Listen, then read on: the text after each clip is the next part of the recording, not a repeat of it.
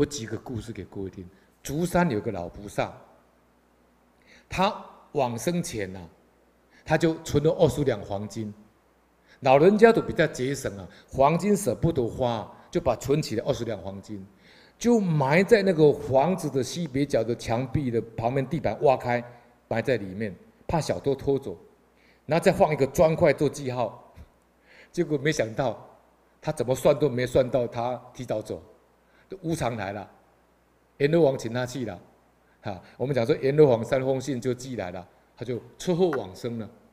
车祸往生以后，他就紧张了。他虽然已经变成没有肉肉体了，没有兽身了，可是他那个灵，他那个这个灵魂呐，他的灵魂还灵魂很清楚啊。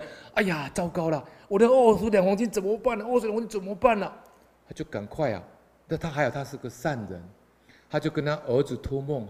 他梦中跟儿子讲：“儿子啊，有二十两黄金埋在那个西边角，你把它挖开，挖开里面有黄金啊。”那个、那个、那个儿子啊，还真的半信半疑说：“哎，真的有这样吗？”所以梦有时候是真的，梦有时候是真的，他来托梦的。他儿子把它挖开，真的二十两黄金。如果你说人死了，一死就一了百了。哎，他怎么会来托梦？怎么会发现二十两黄金呢？可见老法师讲，人死的不是一了百了，是没完没了。啊，你各位了解不？还要再算账啦，一直算下去，算的没完没了啦，烦死了，疲乏了，轮回，所以轮回叫疲乏。车子开久了，轮胎会疲乏，轮转轮转时也会疲乏啊。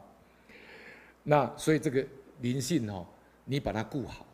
你慢，你慢慢这样修戒定慧，慢慢这样念佛求生极乐，你将来心清净了，功夫成片了，你就可以像郭罗匠一样一知十智，跟人家交代说，明天中午不要煮饭了，他要到城里面去跟亲友告别了，人家中午回来也不用吃饭。你看他要往生了，肚子不会饿啊，要往生了不会饿啊。